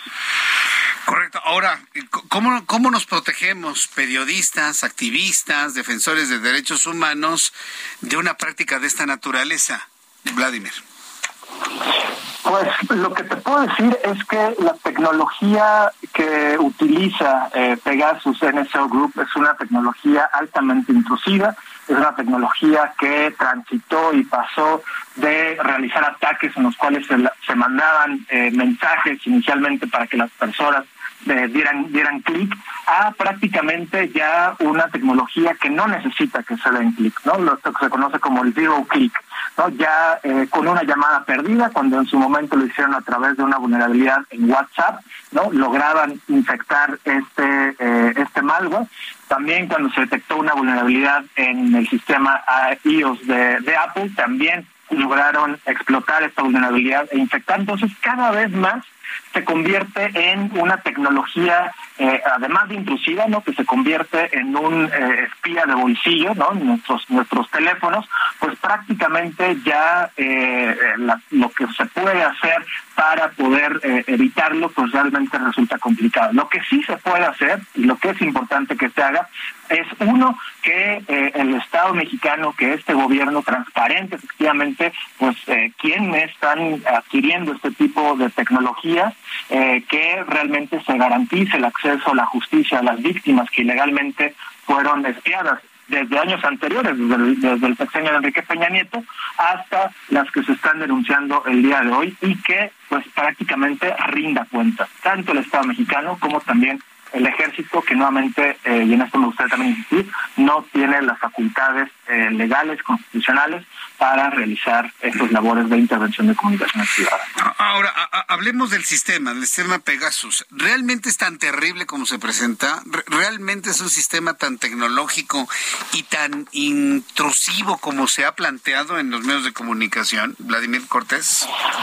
La evidencia que se ha apuntado desde el 2016, eh, 2015, 2016, que fueron los primeros casos con el activista de los Emiratos Árabes eh, Unidos, eh, Ahmed Mansour, eh, hasta todo lo que documentamos en su momento desde el artículo 19 eh, y otras organizaciones más con el caso de gobierno espía.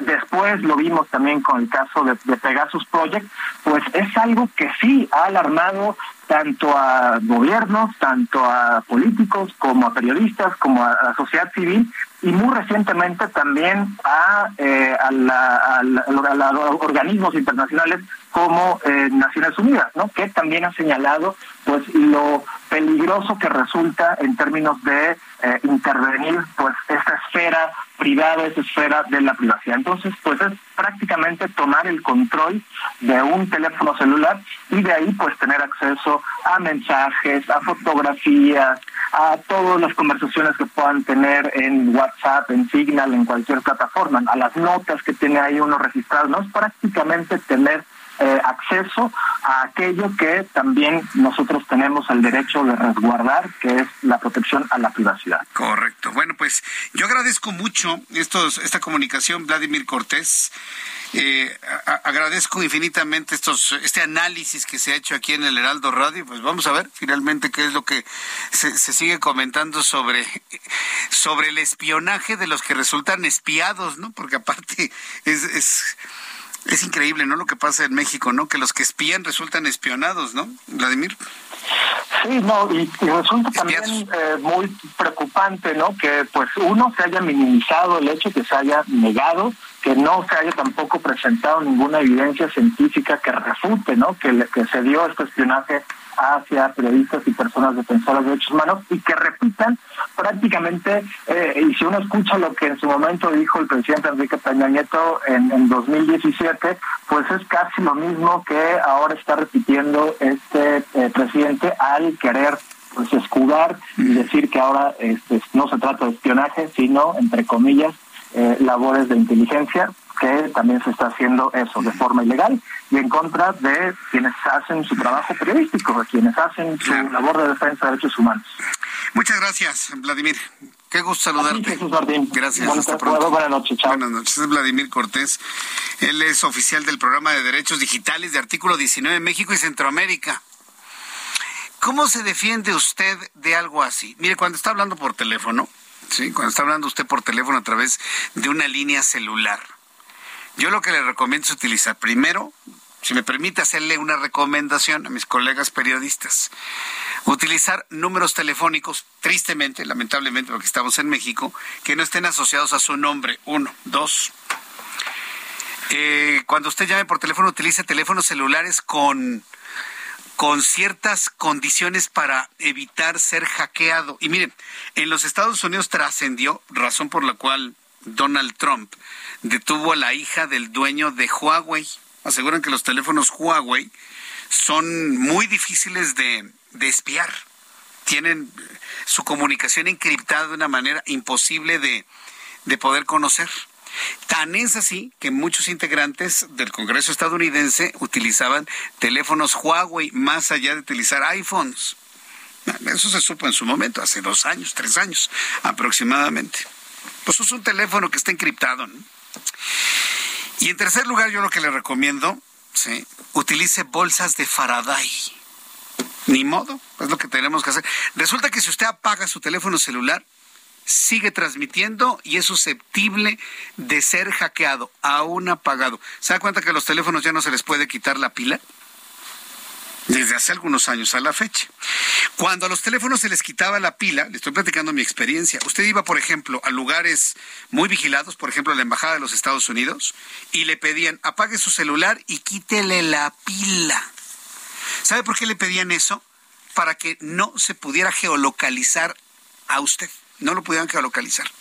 Le quita usted la pila, ya no tiene manera, ¿no? De funcionar sin batería o sin pila. El nombre correcto es pila. Ahora que los teléfonos celulares no se les quita la pila, ¿cuál es la alternativa que tiene usted para evitar ser rastreado aún con el teléfono apagado? Aún con el teléfono apagado, sí. Aún con el teléfono apagado puede ser usted fotografiado, escuchado y monitoreado por el sistema GPS. ¿Cuál es la alternativa que tiene usted? Bueno, pues meterle una bolsa de Faraday. ¿Qué es una bolsa de Faraday? Sí. ¿Qué es una bolsa? Pues es una bolsa pues blindada. Es una bolsa que tiene un entramado de alambre, sí, con el único objetivo de evitar la entrada de las ondas electromagnéticas. En el momento que usted utilice esa bolsa, se cancela todo tipo de salida y entrada de transmisiones electromagnéticas a su equipo celular. Prácticamente es el equivalente a quitarle la pila. ¿Por qué se llama bolsa de Faraday? Porque está pensado, está inspirado en Michael Faraday o Michel de Faraday, quien, bueno, como usted lo sabe, fue un científico británico que estudió electromagnetismo, electroquímica, sus descubrimientos, inducción electromagnética, diamagnetismo, y él entendió perfectamente bien en qué condiciones se puede transmitir el electromagnetismo y en qué condiciones no. Y entre sus descubrimientos encontró que los entramados de alambre impiden la transmisión de ondas electromagnéticas. Por eso una bolsa de Faraday, que es un entramado, evita la entrada y salida de cualquier onda electromagnética.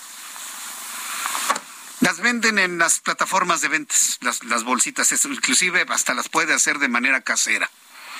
Y de esa manera mete usted su teléfono celular, lo envuelve y no hay manera ni que el GPS pueda saber dónde se encuentra usted. De esa manera tenemos que defendernos del espionaje, de quien sea de su jefe, de su esposo, de su esposa, de su amigo, de su amiga, de, quien lo quiera encontrar, del casero, de quien usted me digan. Tenemos que ser más inteligentes que lo que están haciendo. ¿Maneja usted información confidencial importantísima? Ah, bueno, pues entonces utilice estas recomendaciones. No maneja esta información, entonces ni se preocupe, hombre, ni se preocupe. Usted siga su vida completamente normal. Son las 7.44, hora del centro de la República Mexicana. Espero tener comunicación con Juan Musi en un ratito más. espero tener comunicación con Juan Musi un ratito más. Hoy es martes y vale la pena pues hacer algunas revisiones sobre pues opinión al, acuerdo que se firmó finalmente ayer. 24 empresarios han comprometido mantener los precios de 24 productos de la canasta básica. ¿Por cuánto tiempo? ¿Quién sabe? En el anterior pacto no alcanzaron a hacer los seis meses. Imposible, imposible. Sobre todo porque los productos, perdón, el precio de los insumos de muchos productos está ligado a precios internacionales y ante el vaivén de las cosas, pues imposible mantener precios controlados o impensable ir a un control de precios como en la década de los ochentas. Impensable. Sería catastrófico desde el punto de vista económico para nuestro país. Bueno, quiero informarle que nace un bebé de la mujer baleada en Colima. Dentro de todos los dramas que le hemos informado que han ocurrido tanto en Jalisco como en Colima, la mujer que presentaba heridas de bala que se encontraba a bordo del vehículo que fue perseguido por elementos de la policía en Colima, dio a luz a un bebé de ocho meses de gestación, el cual, al igual que su mamá, fue reportado como grave por el momento las autoridades no han detenido a ninguna persona por su responsabilidad en el ataque armado. Voy a entrar en comunicación con Marta de la Torre, es nuestra corresponsal en Colima, quien nos tiene más datos de esta sorprendente historia. Adelante Marta, gusto en saludarte. Muy buenas tardes.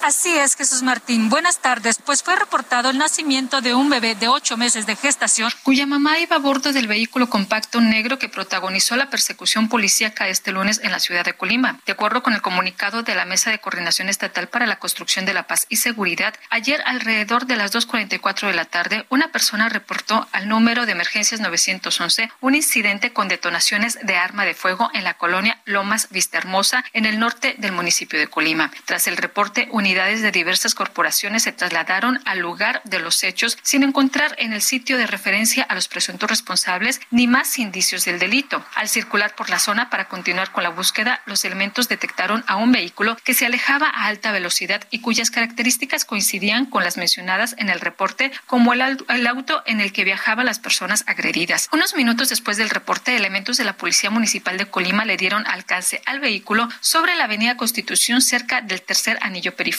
Ahí corroboraron que coincidían las características del auto reportado como agredido y que tanto el conductor como su acompañante se encontraban heridos. En el intercambio verbal con las personas agredidas, las corporaciones presentes en el lugar decidieron no esperar a la ambulancia para salvaguardar la vida del hombre y la mujer que estaban lesionados, pues el conductor expresó estar en condiciones de manejar, por lo que fueron escoltados por los elementos hasta llegar a un hospital. Al arribar a este nosocomio, las personas comenzaron a recibir la atención médica y el vehículo quedó asegurado por elementos de la Fiscalía General del Estado para los trámites correspondientes. Sin embargo, el día de hoy, de forma extraoficial, se dio a conocer que la mujer, quien en el video se aprecia que tenía heridas de consideración, estaba embarazada de ocho meses, por lo que fue intervenida de urgencia. La mujer dio a luz a un varón y, de acuerdo con el último reporte, ambos se encuentran graves, al igual que el hombre que conducía el vehículo, quien también resultó herido. Hasta el momento, las autoridades no han reportado la detención de ninguna persona por su responsabilidad en el intento de homicidio. Hasta aquí la información desde Colima. Gracias. Buenas tardes. Gracias. Muy buenas tardes. Gracias a Marta de la Torre por esta información. Qué, qué historias, ¿no? Dentro de lo terrible, dentro de lo dramático,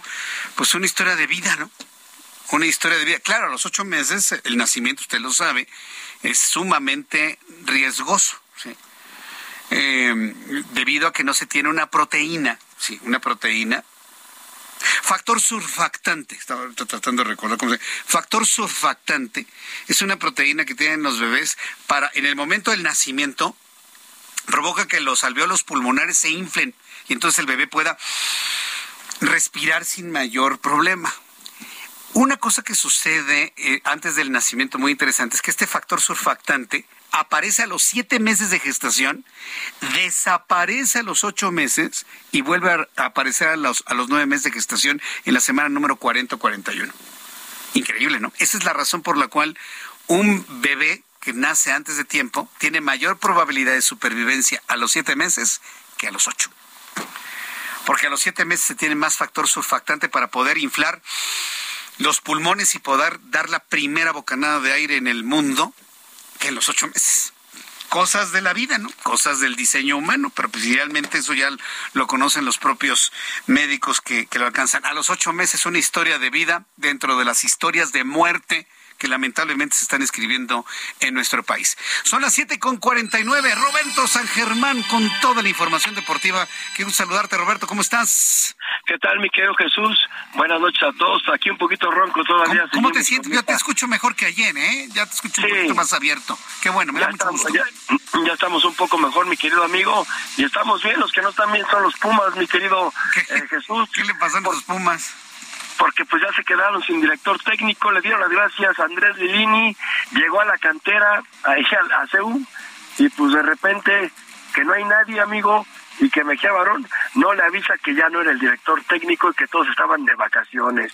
Así de ese nivel, le dieron las gracias a Lilini, recordando que en México le vale gorro lo que pueda lograr un director técnico cuando se van, se van por la puerta de atrás. Lilini, un hombre que estuvo cinco torneos con los Pumas, los llevó a dos finales.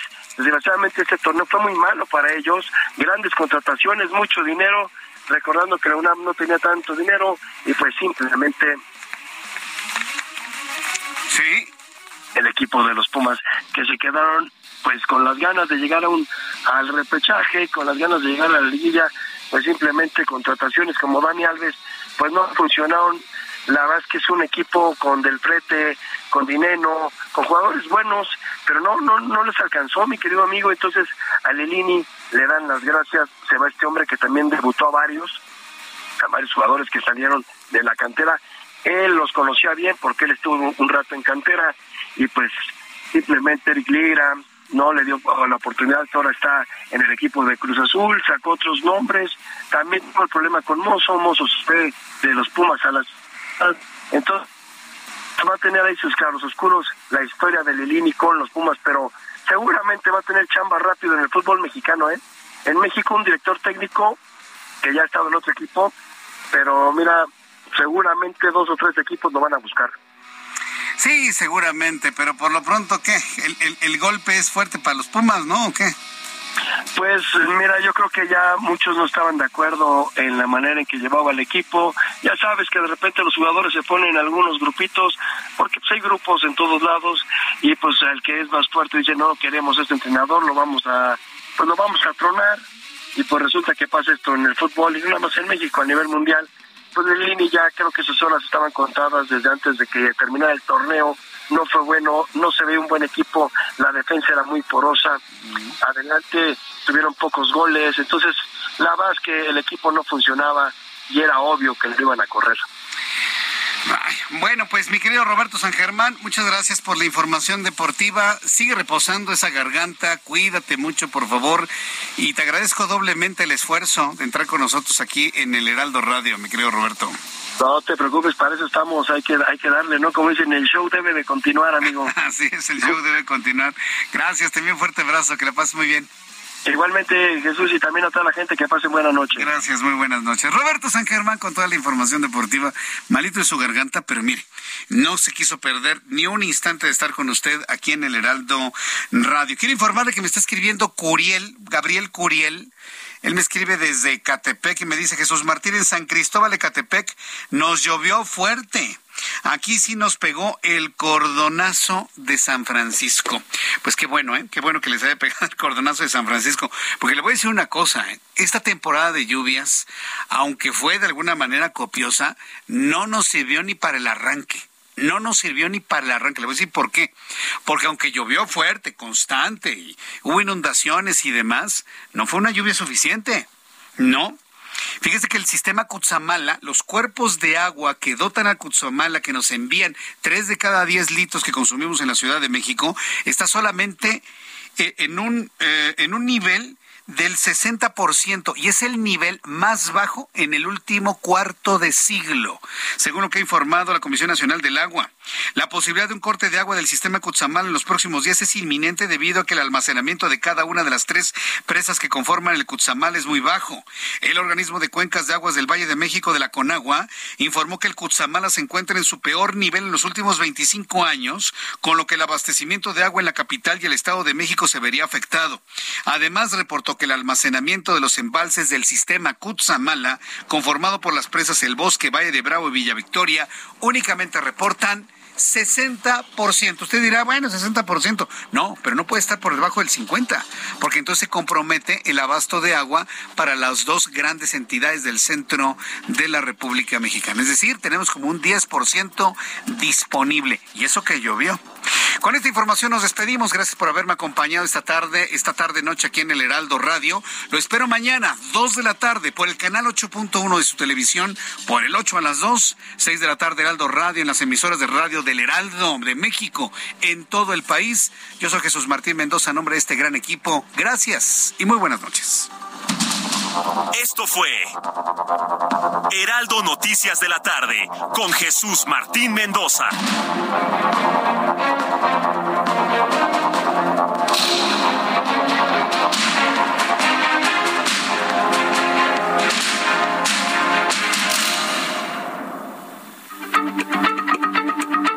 Heraldo Radio, la H se lee, se comparte, se ve y ahora también se escucha.